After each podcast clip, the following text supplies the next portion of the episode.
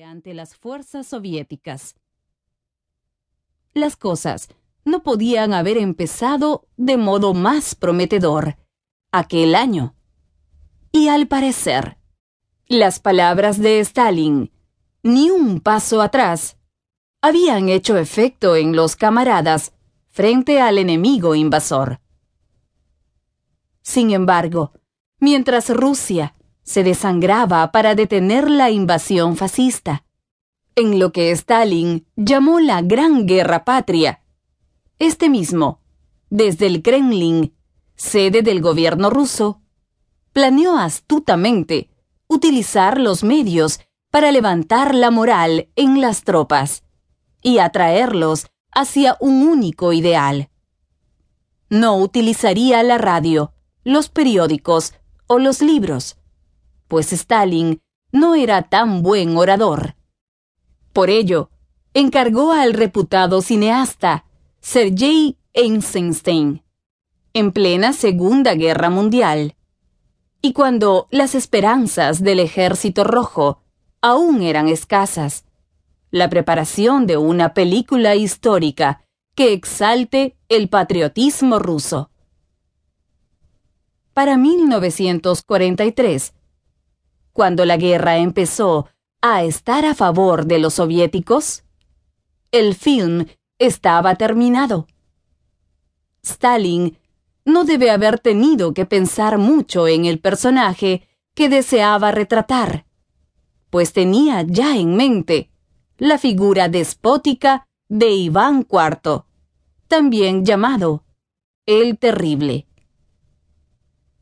Cuando la película se estrenó en Rusia, en los escasos cines y zonas de proyección que aún quedaban, tuvo un éxito y acogida moderados.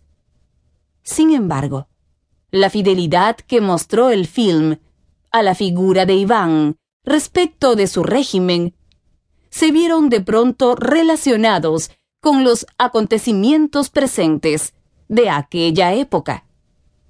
Y más aún, el propio Stalin cayó en cuenta que durante la película las iniquidades del zar Iván se asemejaban a las suyas una y otra vez.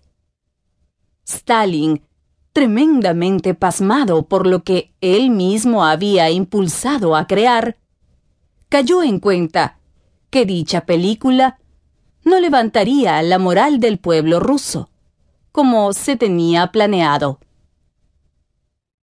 Así pues, el film, más que agradar, empezó a provocarle cierta molestia, ya que nunca toleraba la más mínima crítica por indirecta que fuera.